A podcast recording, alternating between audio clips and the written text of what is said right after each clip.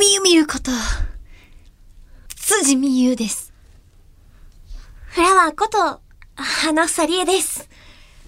さあ、久しぶりですね。久しぶりお届けするのは、久しぶり二人でこの番組をお届けするのは、4月の配信ぶりなので、マジか。うん、マジです。はい。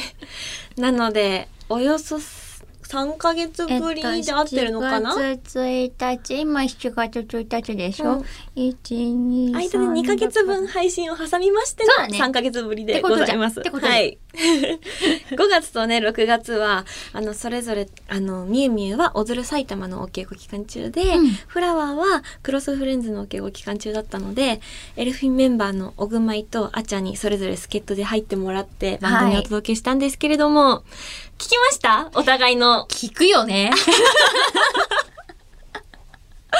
なんか、こんなにもパーソナリティの組み合わせが変わるだけで番組のカラーって変わるんだなって私はすごい思ったんですけど、みゆみゆどうだった、いや、あの、本当いつも花房に世話になってんなって 思いました。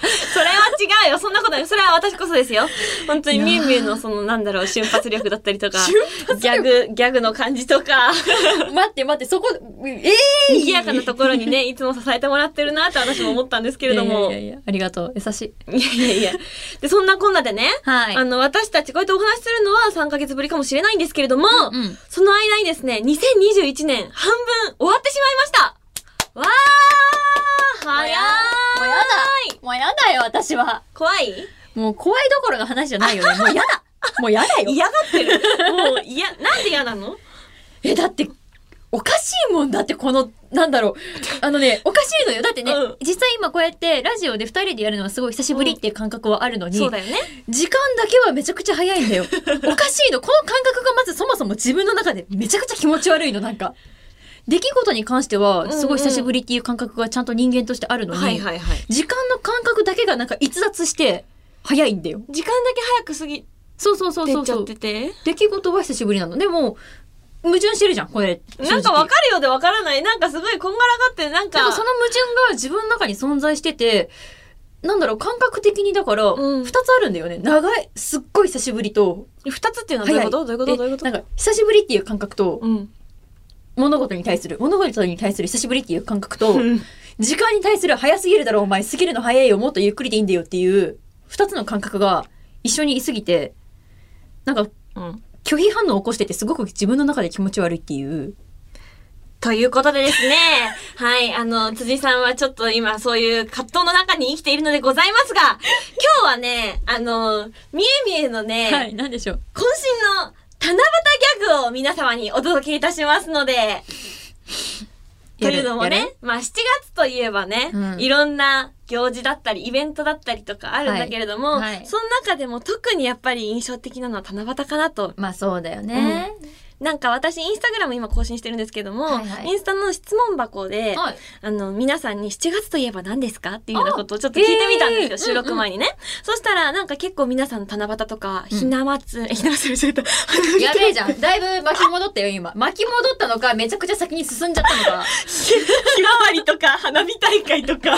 何事もなかったかのように進めるんじゃないよ。ごめんなさい。とか、魚釣りとか。あ、魚釣り。そうそうそいやーやっぱお魚が結構ちょうどいいのかな。う。うん、魚釣りが楽しくなるなんか、魚、キャンプ？あ、キャンプシーズンだから？はいはい、なるほどね。川とかね、近くに行くからね。うんうんなるほどね。とか、まあ本格的にね、夏休みだとか、うんあの、皆さんいっぱいコメントくださったんですけれども、中でもね、まあちょっとね、あの、辻大先生のね、お名前がちょこちょこ上がってたりとか。あ、そうなん、あ、はいそうなんですね。まあこれはまあちょっとはいお話できたらと思っておりますので、了解です。はい。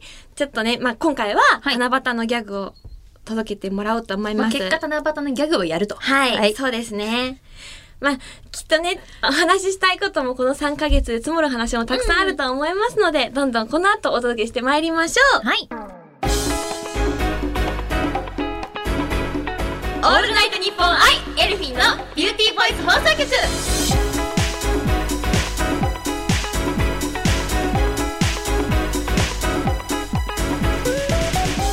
皆さん、こんにちは。エルフィンのみゆみゆこと辻みゆです。こんにちは、エルフィンのフラワーこと花さりえです。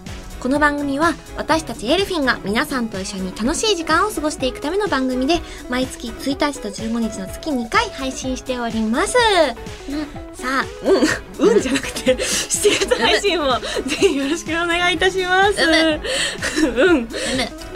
雑かうんじゃないよ。さあうん、いやでもまずは私もちょっと待ってこれこれよ、私久しぶりあ噛んでる久しぶりに会ってるから直接言いたかったの。はい。花ちゃん。はい。舞台。クロスフレンズお疲れ様でした。ありがとうございました。応援してくださった皆様ご来場いただいた皆様配信ご視聴いただいた皆様もありがとうございました。本当に。はい。改めて改ねめてだよね。今回あのアメリカの西海岸の物語でうんうん。女子高生のベティ・バーナードという女の子のうんうん。人生を生きさせてもらったんですけれどもそうですね、うん。あの今回は90年代の j p o p のヒットナンバーでお話をつないでいったんですけれども、うんうん。私もこのお話を通じて好きな曲が増えたし、うんうん。あとなんだろうな。この話の一つお伝えしたいメッセージとして一人じゃないよっていうのがあったと思うんですけれども、うんうんあのコロナ禍の今だからこそこのメッセージをお届けすることに意味があるんじゃないかなって思って作品と向き合わさせてもらいました。なんか一つ一つの出会いがつながって人生のなんだろうパズルじゃないけどピースがつながって大きなパズルが出来上がるみたいな、まお話の全体像としてはそういった感じだったんじゃないかなと思うんですけれども、うんうん。あのね、やっぱり今回の作品でも素敵な出会いがたくさんありました。はい。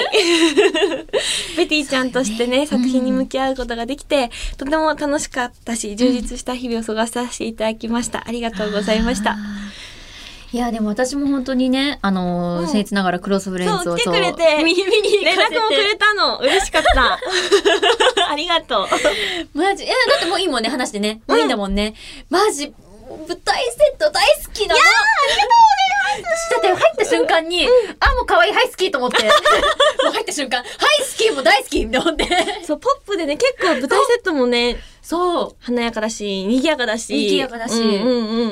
もう超好きだった。いや、ありがとうございます。嬉しい。もう。だしあと、やっぱそもそもそういうなんて言ったらいいんだろう。海外ドラマとか、うんうんうん。私も結構好きだから、うん。なんかもうドキドキしちゃって。はい。うん。好きだよねみたい やっぱり二次元でその画面で見るのと、あと立体でね、なそう見るのとはちょっと違いますよね。違うからうんうん。もう好きだったし何より好きだったのは突然車が出てきたことですね。あれおしゃれだね。あれだって作るのも大変そだったんじゃないかなと思って、本当に舞台セセットの方々とかスタッフ。の皆様のおかげで。素敵はないセット、おーと思って。車だそう、今回ね、そう、あの、なんだ？車の旅でうんダイナーにたどり着くので、なので、はい、私は、私も車に乗さ乗せてもらいました。はい。で、その時にさ、タイヤをさ、ほら、うんあの、走ってるっていう表現をうん。4人そうなんです。あの、アンサンブルの方が、ね、方がやってくださってて。でその時もシーンによってうん。回し方が全然違って、表情と回し方。うん。そうなん。ああ、なるほどなと思いながら私見させていただいちゃいました。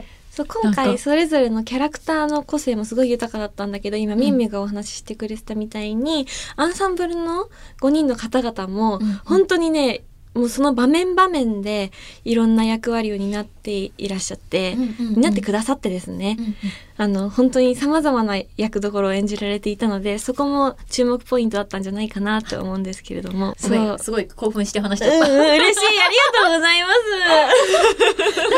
す もういややっぱ直接会うのがめちゃくちゃ久しぶりなんですよ。久しぶりなんですよまず、まずそもそも、うんうんラジオとかじゃなくって、うん会うのが久しぶりなんですよ。だから、正直今めちゃくちゃテンション上がってる。もうベラッベラ喋っちゃう。安心感というか、なんかちょっとね、あるよね。ある直接お話しすることで生まれる、そう同じ空気でお話しすることによる安心感というかね、ありますね。うんうん、ありがとうござい大ます。変失礼いたしましたこちらこそです。ありがとうございます。でも本当に素敵で、本当に花ちゃんのベティちゃんもありがとう本当に可愛くて、本当に可愛く、本当に可愛かった。ダンス上手だし。いや、嬉しい そう、ダンスもね、今回、ゆうき先生がね、つけてくださって、私たちもお世話になりましたよね。あの、ご挨拶させてもらったりとかしてるんですけれども。そう、はい。お世話になってて。はい。そうなんです。に素敵でした。ありがとうございました。応援してくださった皆様も本当にありがとうございました。だけど、あっという間に、なんと、はい。姫ゆりもそうなんです。開演でございますね。そうなんですよ。間もなくでございます。あと1週間ちょっとですうね。ん。え、あと一週間ちょっと？そうなんですよ。7早っ 月の9日から13日なので、ペースがそうそうなん。大丈夫？ペースすごいよありがたい限りでございます。素敵なご縁をいただきまして。こちらはどんなお話かっていうのは聞いても大丈夫なんです、はい。あのですね、今回出演させていただく姫ゆりがミュージカル座さんの代表作で、初演がなんと25年前なんですよ。すごいね、歴史が深いね。そうなんです。歴史のある、そんな素晴らしい作品に今回出演させていただくんですけれども、姫ゆりって言うとやっぱり皆さん姫ゆり学徒隊をね、あの、想像されるというか、まさにその通りでございましてですね、太平洋戦争の末期の沖縄での物語となります。うんまあ、物語というか実際の史実をもとに紡がれているお話なのであの私たちも今お勉強をしながら、うんで作品と向き合いながらその当時生きられていた方々とか、その時代に特に詳しい皆さんがうん。ご覧になった時に実際に表現することは難しいかもしれないけれども、うん。少しでも近づけるように今試行錯誤している最中でございます。いやでもそんな中花ちゃんの役柄っていうのもこれもまた聞いて大丈夫かな、はい、今回はうん。姫ゆり学徒の、あの、ミサ役で出演させていただきます。うんミサちゃんという女の子でございます。うんうんうんうんはい。あの、今の、えっ、と、姫ゆりの作品の中に出てくるうん。女の子の中で、うん。はるちゃんとかなちゃんとミサちゃんっていう、まあ、仲良しというか、手を取って逃げる、共に手を取って逃げる、森の中を逃げる3人組のうちの一人なんですけれども、そうですね、今回、うん。あの、一緒にはるかなミサをさせてもらう、春役の伊佐賀茜さんがですね、うんうん。これまでも姫ゆりで春役を何度も務められていて、うんなので、あの、姫ゆりの世界についてたくさんお話ししてくださったりとか、うんうん。もうたくさんリードしてくださって、今、組全体をまとめてくださってるんですけれども、あの、はい。で、それでですね、あの、かな役が山下凛ちゃんって、彼女がね、うんまだね、19歳なんですよ。10 代だそうなんですよ。でもすごいしっかりしていて、本当にたくさんエネルギーだったりとか、あの、表現に関するものもたくさんたくさんお裾分けしてもらって、それを受けて私も返せるように今お稽古頑張っているので、そのために今私も自分にできることを頑張っている最中でございます。素晴らしいですはい。ありがとうございます。そうなんです。あの、公演がですね、はい7月の9日から13日まで5日間開催されます。話さは月組での出演になるんですけれども、うんあの、月組さんも星組さんもどちらもね、あの、キャストによってこんなに違うんだっていうのも舞台の楽しみの一つだと思いますので、皆様ぜひどちらの組も応援していただけると嬉しいです。こちら上演25周年記念公演となっております。7月の9日から13日まで戸田市文化会館大ホールにて皆様応援のほどよろしくお願いいたします。オールナイトニッポン i elfin'のビューティーボイス放送局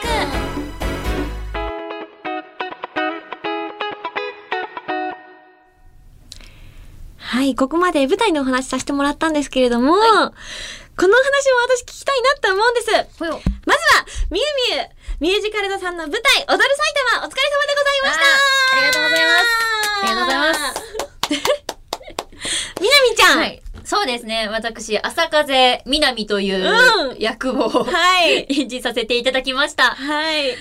いやーはあな、なんて言ったらいいんでしょう。なんか、まあ、踊る埼玉っていう作品が、まあ、そもそもですね、まあ、三劇団出てくるお話でございまして。そうですよね。メインがあの埼玉座っていう、まあ、埼玉県内にある、うんなかなかちょっとねあのうまいこといろんなところでなかなかね上に行けないっていう悩んでるあの劇団埼玉座さんっていうのがあったんですけれどもその埼玉座さんが、まあ、物語的にはどうやってその賞を取るかみたいな話、金賞を取って有名になっていくかみたいな話が大まかなお話なんですけれども、うん。その中にですね他2つの劇団東京にある、えー劇団メガ。はい。で大阪にある、うん。えー歌劇団がございましてですね、うん。あのーなんて言うんでしょうねあの私はそっちの、あの歌劇団の方にうん。所属をしていた浅香瀬みなみという役でございました。あのー天王寺歌劇団っていうね、うんなんか、いや、まあ、皆さんもきっという、なんか想像されたうん。でしょう。そういう、はい、ことでございますが、そういう劇団さんです。あの、あえて私は言いませんが、そういう劇団さんでございます。うんうんね。私も見ていてそうかなってイメージ、イメージそういう感じでございますけれども。はい、はい感じておりました。はい楽しかった。あ、嬉しい。ありがとう。見てくれた。え、もちろんですよ。配信を見させてもらいました。ありがとうございます。んうんうんえ嬉しい。なんかその中でもね、私も、まあ、新人う。うん。の娘役はいはい。と。してね、入ってきて、まあなかなかキャラクター的に濃くってですね、あのーまあちょっと生意気だと、先輩からね、ちょっといじめられちゃうっていう役どころで。その空気感というかね、なんだろう、はい。女性だけの劇団の、うん。あの、ピリピリ感というか、ピリピリ感。きっとこうなんだろうなというような、そうですね。で、リ実際に本当に、すごかったです。なんて言ったらいいか、あの、先輩、本当にうん。先輩、本当にね、本当の先輩が、実際に実際の先輩が何人か本当にうんうん。すごいいろいろと例えばその実際にあのあったことを経験談とかお話ししてくださったりとあか、あのちょっと裏話を教えてくださったりとかうんうん。っていうところであすごいこんな話絶対人生で聞ける機会なんて今しかないとかそう思いながら、確かに。ちょっと本当に大事に大事に噛み締めながら私もちょっと自分でも反映できるようにそれを役作りにというかね。ちょっとあの勉強させていただきながらうん。演じさせていただきました。どうでした？みゆみゆ的に赤はい。朝風みなみちゃん？はい、作る、作るというか、そうね、うん、今回初演だったじゃないですか、うん。踊る埼玉は。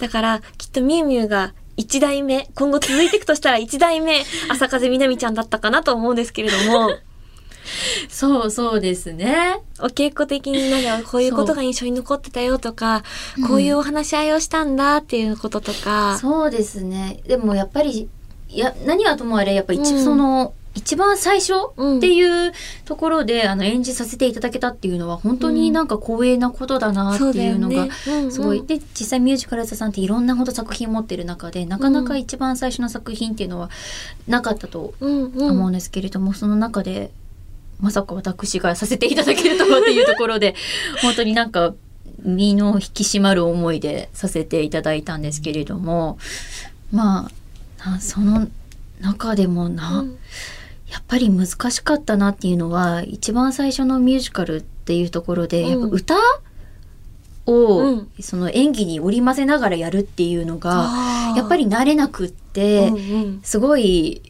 あのーまあ、あの、演出で吉成さんっていう方がいらっしゃったんですけれども、あの、吉成さん、中本吉成さんがしてくださってて、うんうん。あの細かいところもしっかりっていうか、あ、うん。すごいよく見てらっしゃるんだなっていうのが感じられる、あとても愛のある方ですよね。本当に。そう、花ちゃんはもともとね、ミュージカル座さんで何度か、はい。スター誕生と野の花とお世話になりました。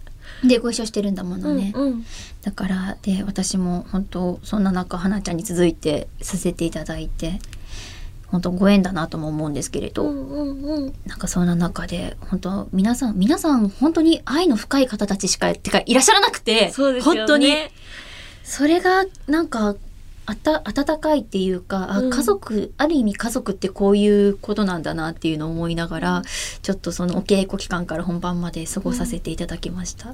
みゆみゆの B アミーの個人ブログうんで、あの、踊る埼玉配信終了しました。ありがとうございましたっていう記事があったんですけれども、それを、あの、もう見ているだけで、カンパニーとか作品への愛がすごいもうと、もう節々に感じられて、ありがとう。すごい素敵な記事なので、よかったら皆さんブログの方もチェックしてみてくださいね。ありがとうございます。そう、なんかそれを見た時から、みゆみゆの、なんだろう、作品への思いだったりとか、熱量だったりとか、カンパニーへの愛だったりとかっていうのを感じていたから、今こうやって久しぶりにね、3ヶ月ぶりにこうやって顔を合わせてお話ししているわけですけれども、あの、みゆみゆの表情だったり、声のトーンを感じながら、その気持ちを聞くことができて嬉しいなって思います。今回さ、みゆみゆ初ミュージカルだったじゃない？はい。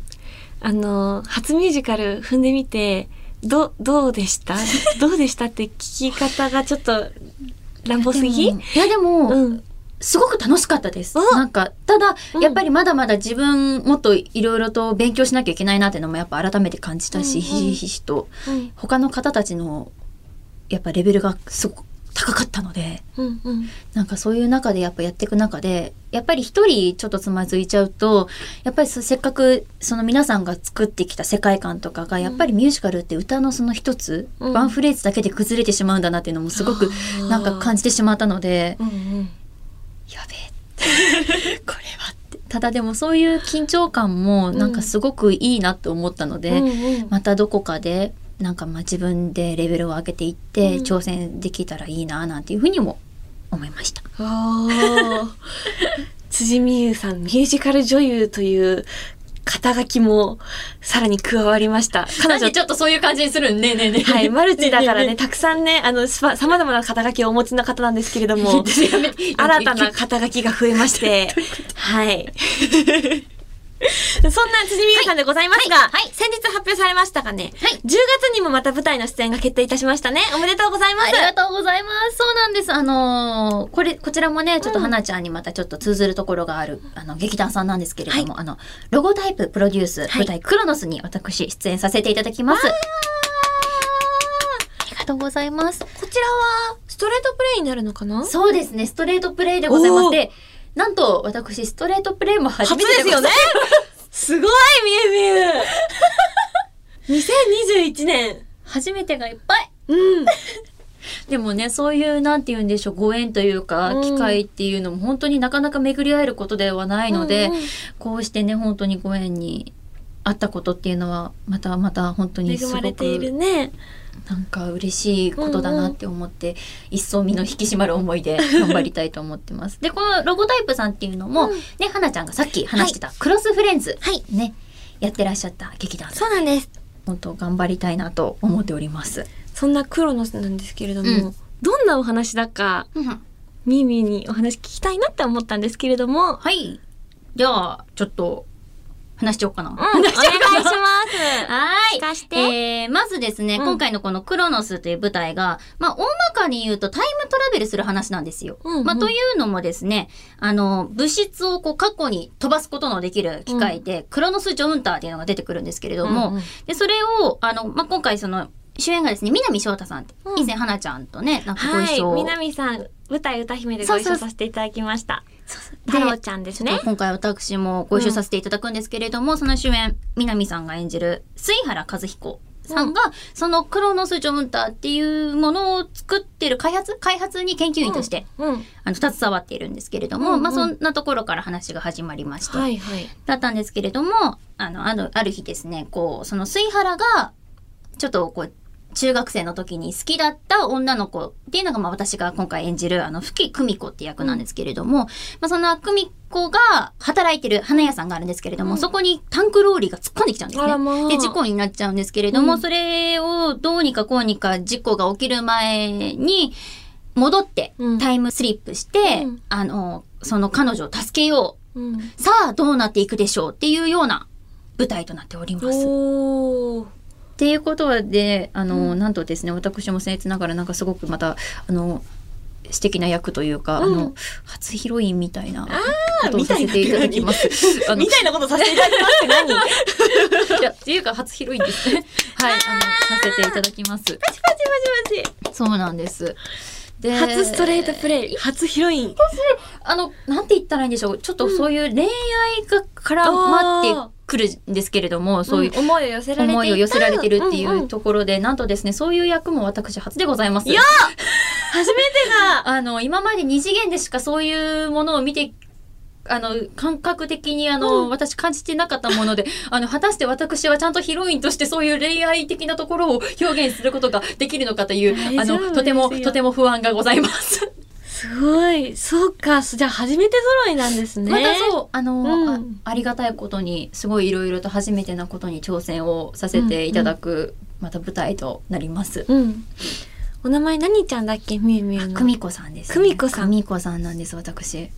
今後どういう、はい。久美子さんがどういう方なのかとかっていうのは今後またお話聞けるのかっなていうふうに思ってるのおいおいねまたでも改めておいおい、そういう役柄も、きちっとした役柄の、なんていう、紹介うんうん。っていうのも、なんか、このビューティーボイス放送局でね、うん。お話しさせてもらったり、私のツイッターとか SNS でね、お話しさせてもらえたら嬉しいななんて思っておりますので、うんうん。皆さんよろしくお願いします。ナイトニッポンア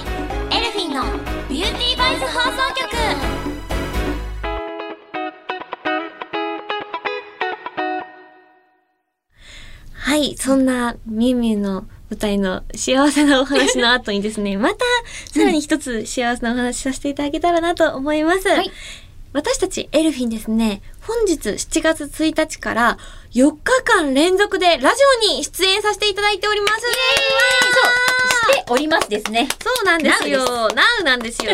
まずね、こちらの皆さん今お聞きいただいております。7月1日木曜日配信、ニッポン放送さんのオールナイトニッポン i elfin' のビューティーボイス放送局ですね。はい。そしてですね、明日2日と明後日3日はですね、うんうん FM 牛久嬉しく放送さんの牛久レポンエルフィンナイトにメンバーのアチャと私、花房が出演させていただきます。はい。そしてですね、翌日7月の4日日曜日ですね、こちらからですね、うんベイ FM さんで、オグマイスミのポップアップカルチャーが放送スタートとなります。そうなんです。メンバーのぐまいのね、初のレギュラねー、ね、放送ということで、ちょっと気になるところでございますな。ね、どんな感じになるんだろうね。私たちもまだね、そうそうそう。そうそうまだちょっとわからないのうんで。、オンエアを待っている最中なんですけれども、オグマイファールドね、ぜひね、皆様もお楽しみいただければと思います。はい。というわけでですね、今日から盛りだくさんのはいエルフィンの4日連続ラジオデイズかな？はい、そうですね。はい。引き続き皆様にもお楽しみいただけたら嬉しいなと思います。応援のほどよろしくお願いします。お願いします。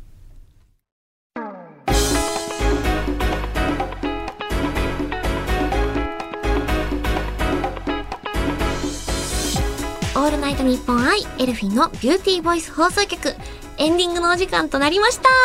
今回は辻さんいかがでしたか？えっと、えー、何を隠そう、七夕ギャグを全く考えていなくて、めちゃめちゃ焦ってます。よおろしくお願いします。思い出したか？さあ皆さんもねきっとお待ちだと思いますのではいあの考えてもらえたらと思いますが。はいここで私たちからお知らせをさせていただければと思います。はい。はい、私たち elfin'ですね、先ほどもお話しさせていただきましたが、本日7月1日から4日連続でラジオに出演させていただきます。改めてこちらでスケジュールのおさらいをさせてください。7月の1日木曜日本日からですね、オールナイトニッポン i elfin' のビューティーボイス放送局配信スタートしております。そして明日2日金曜日、そして3日土曜日は FM 牛久嬉しく放送さんの牛久デポンエルフィンナイトに出演させていただきます。こちらね、2夜連続のスペシャルプログラムとなっておりますので、皆様ぜひお聞き逃しのないようよろしくお願いいたします。そして翌日7月の4日日曜日からは、ベイエヘムさんにて、オグマイスミのポップアップカルチャーが放送スタートいたします。こちらはですね、メンバーのオグマイこと小倉舞子ちゃんの初の冠番組でございますので、ぜひ皆様初回もお聞き逃しのないようよろしくお願いいたします。さらにさらに、7月の18日日曜日はですね、YBS ラジオさんの909ミュージックアワーズに4人で生出演させていただきます。皆様ぜひね、こっちも聞いてくださいね。4人でのはね、生出演はね、きっと久しぶり？久しぶり。うん、だと思いますので、うんはい、皆様お聞き逃しのないようよろしくお願いいたします。お願いします。では、ここからは私、辻のお知らせです。えーまずは、えーロゴタイププロデュース舞台クロノスに私辻美優が出演をさせていただきます。日程が2021年10月の6日水曜日から10日日曜日の全7ステージです。会場は中目黒キンケロシアター。チケットは8月1日日曜日の昼12時からとなってます。え詳しくはですね、公式ツイッターや私の SNS をチェックしてくださいませ。皆様何卒よろしくお願いいたします。そして、ファミリーマートさんの店内ナレーション一部担当しております。もしよろしければお店に足を運んでいただいて、どれが数字かなと探していただいて、ね、そして美味しいものを買っていただいて、ね、あの美味しく食べていただければと思いますので、よろしくお願いいたします。えーそして、えー講談社少年マガジンさんが運営しています公式 YouTube チャンネル、マガジンチャンネル、こちらのボイスコミック、主に女性役の声を私が担当しています。いろんな作品、今配信中ですので、よかったらチェックしてみてくださいませ。よろしくお願いいたします。はい、続きまして、花房からもお知らせをさせてください。まずですね、こちらのお話なんですけれども、昨年、辻と花房がそれぞれ出演させていただきましたオンライン朗読劇「葉桜と魔敵」のオーディオブックがただいま発売中でございます。それぞれね聞きどころたくさんあると思いますのでぜひチェックしてみてください。そして本日番組内でもお話をさせていただきました舞台のお知らせです。ミュージカル座さんの姫ゆりに出演させていただきますこちらは上演25周年記念公演となっております公演日程がですね、2021年の7月の9日金曜日から13日の火曜日まで、花沢月組の姫ゆり学とミサ役での出演となります。こちらね、本当にミュージカル座さんの代表作になるんですけれども、歴史がある作品に携わることができてとても嬉しいです。皆様の応援をよろしくお願いいたします。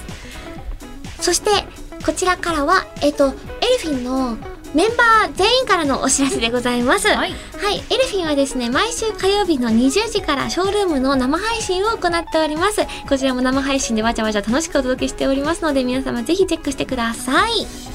えー、そしてですね、エルフィンファーストアルバム発売中でございます。ファーストアルバム、 Believers Disco。収録曲はもう全部エモエレガント。はい。もう素晴らしい楽曲しか詰まっておりません。で、そしてスキット、もう素敵なスキットも収録されております。ぜひぜひ皆さんお手に取ってたくさん聴いていただけたらとっても嬉しいです。何卒何卒よろしくお願いします。そして、この番組では皆さんからのメールを受け付けております。宛先は、 elfin at allnightnippon dot com、elfin at allnightnippon dot com です。番組の感想や私たちへの質問などもどんどん送ってください。たくさんのメールお待ちしております。待ってます。さあ、このお時間がやってまいりました。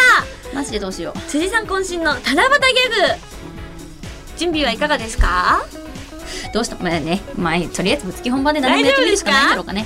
そういうことだと思う。では、辻さんによる七夕ギャグまで、3、2、1、9! たったたたったったー。七夕。ひこまし織姫今年もまた、この季節がやってきたね。え私たちが会える、この天の川を、隔てて会う季節がおおひこ星あなたはどうしてひこ星なの？おお織姫お前はなぜ織姫なのか。あそんなことを言ってる間に、もう、もう会えなくなってしまうわ。また来年会いましょう。こんな話だけでなく。おう織姫。また、来年会おう。誰か私をここから連れ出してくれ。なんかもう始まった時から私ちょっとドキドキ、着地点にドキドキしてました。どうなるんだろう、これはって。あのね、ダメ。あの、本当に、本当にね、あの、一回謝謝罪しよう。謝罪しよう、ちゃんと。えー、えー、この度、えー、今回、えー、第、えー、89回、えー、オールナイトニッポン i、elfin' のビューティーボイス放送局内にて、えー、七夕ギャグを、えー、しようかと思ったのですが、えー、今までで一番ひどいギャグをかましました。えー、皆様、リスナーの皆様と、えー、スタッフ、えー、そして花房里枝さんには、えー、大変、えー、申し訳なかったと思っております。えー、大変失礼いたしました。そうですか。え、すっごい、なんだろう。一気に今、心の距離がすっごいギュッて今広がった、今。まあ、七夕といえばね、私たちエルフィンの、はいあの、持ち歌といいますか、うんあの、持ってる曲で、プリーズという曲がございますので、そうですね。ぜひね、皆さん、確七夕当日はプリーズ聞いて、エルフィンの歌声とともに過ごしてもらえたら嬉しいなと思います。それでは、今回もお聴きいただきましてありがとうございました。次回の配信は7月の15日となります。お相手は、辻美優と、花房理恵でした。バイバーイバイバイ。